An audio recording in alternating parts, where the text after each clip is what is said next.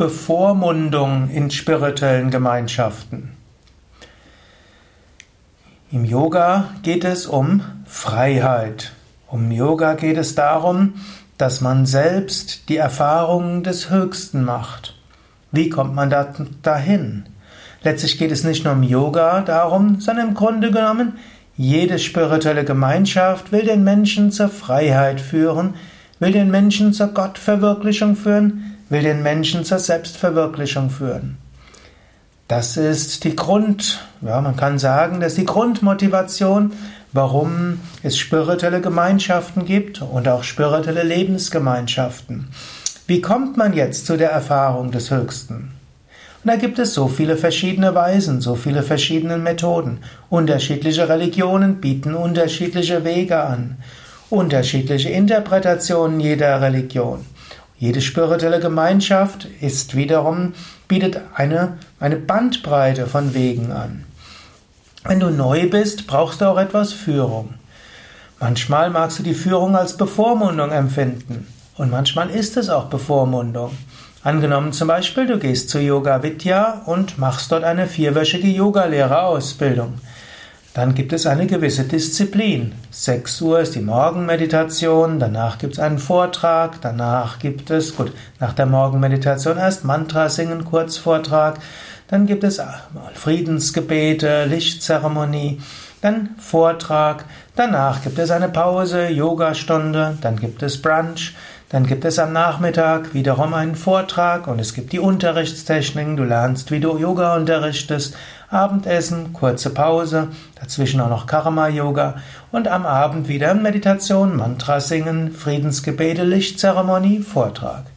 Außerdem geht es da, wirst du auch hm, dazu animiert, nicht nur animiert, es gibt auch die kleine Vorschrift, während dieser Zeit, wo du im Ashram bist, ne, vegetarisch zu leben, auf Alkohol, Zigaretten, illegale Drogen verzichten, kann sagen, ist eine Bevormundung. Aber das hilft dir, diese Art von Disziplin. Was du nachher machst, liegt ja auch ganz an dir. Aber wenn du dich für etwas Bestimmtes entscheidest, dann gibt es bestimmte Vorschriften. Angenommen, du würdest bei Yoga Vidya als Yoga-Feriengast kommen, dann es gibt es andere Grade von Disziplin. Dort kannst du zu den Yogastunden kommen, die du willst, du kannst die Vorträge besuchen, die du willst, du kannst die Meditation besuchen, die du willst. Es wird schon erwartet, dass du jeden Tag an einem Vortrag teilnimmst, dass du eine Meditation übst, dass du Yogastunde mitmachst, dass du tatsächlich Yoga übst. Wir sind ja keine Ferienhotels und wir sind auch keine Wellnesshotels. Schon da da ist sogar unsere Gemeinnützigkeit vor und der Vereinszweck. Wir wollen, dass Menschen hier etwas lernen, Yoga üben, spirituell wachsen. Aber was du mitmachst und was du heute mitmachst und was du morgen mitmachst, das liegt ganz an dir. Und was du außerhalb des Ashram-Geländes machst, das ist auch ist ganz dir überlassen. Auf dem Ashram-Gelände gibt es wiederum bestimmte Regeln. Nachtruhe beachten, zwischen Viertel vor elf abends bis morgens um sieben Uhr nicht sprechen. Das sind bestimmte Regeln. Hm? Was du dann während der Ferienwoche oder als Individualgast außerhalb machst, ist wiederum dir überlassen. Wenn du aber Mitglied der spirituellen Gemeinschaft werden willst, also wir nennen das Sevaka, das heißt Gemeinschaftsmitglied, Ashram-Mitglied, dann gibt es wiederum einiges an Vorschriften zu beachten dann gilt es, dass du jeden Tag in den Satsang gehst, hm, dass du jeden Tag die Yogastunde, Asanas, Pranayama mitmachst. Da gilt es, dass du dich für eine gewisse Zeit auch engagierst für die Tätigkeiten im Ashram, also durchaus intensiv tätig bist, verantwortungsbewusst tätig bist und so weiter. Das kannst du als Bevormundung empfinden oder du kannst es sagen, das ist eben die Ashram-Disziplin. Es liegt ja an dir, ob du diesen spirituellen Weg gehst. Dann gibt es, das ist also eine Grunddisziplin. Bei Yoga Vidya bemühen wir uns darüber hinaus nicht zu viel Bevormundung zu machen, sondern Menschen eine gewisse Freiheit zu lassen.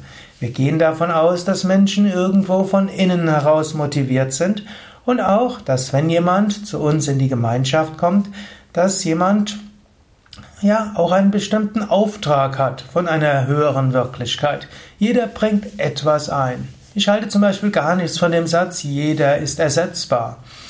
Ich habe noch nie jemanden gefunden, der ersetzbar war. Jeder hat etwas Eigenes eingebracht. Jeder hat äh, etwas hineingebracht in die Gemeinschaft, was kein anderer einbringen konnte. Deshalb er konnte nie ersetzbar, ersetzt werden. Deshalb auch, es nutzt auch nichts, Menschen zu bevormunden.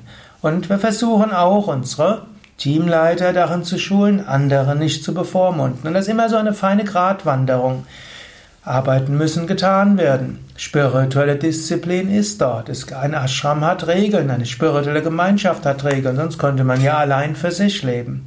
Aber bevormunden wollen wir Menschen nicht, sondern Menschen helfen, sich zu entfalten. Und wir wollen von jedem lernen, denn jeder hat etwas beizutragen.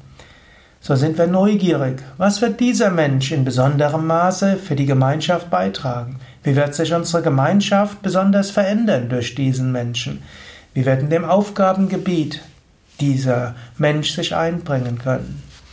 Und so gibt es Gemeinschaften, die das unterschiedlich sehen. Und selbst bei Yoga Vidya, es gibt Teamleiter, wo, man, wo dies Mitglieder des Teams vielleicht sagen würden, dass mehr Bevormundung.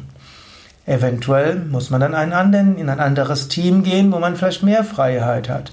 Oder wenn man zu viel Freiheit, kann man sagen, mir ist es lieber, ich weiß, woran ich mich zu orientieren habe.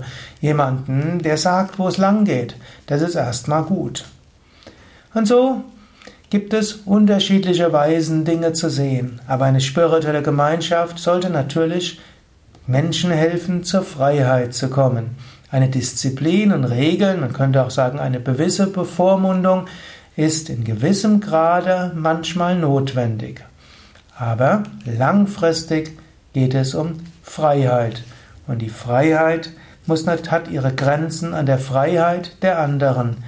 Es gilt Rücksichtnahme zu üben, Nächstenliebe zu üben und dazu beizutragen, dass jeder sich entfalten kann.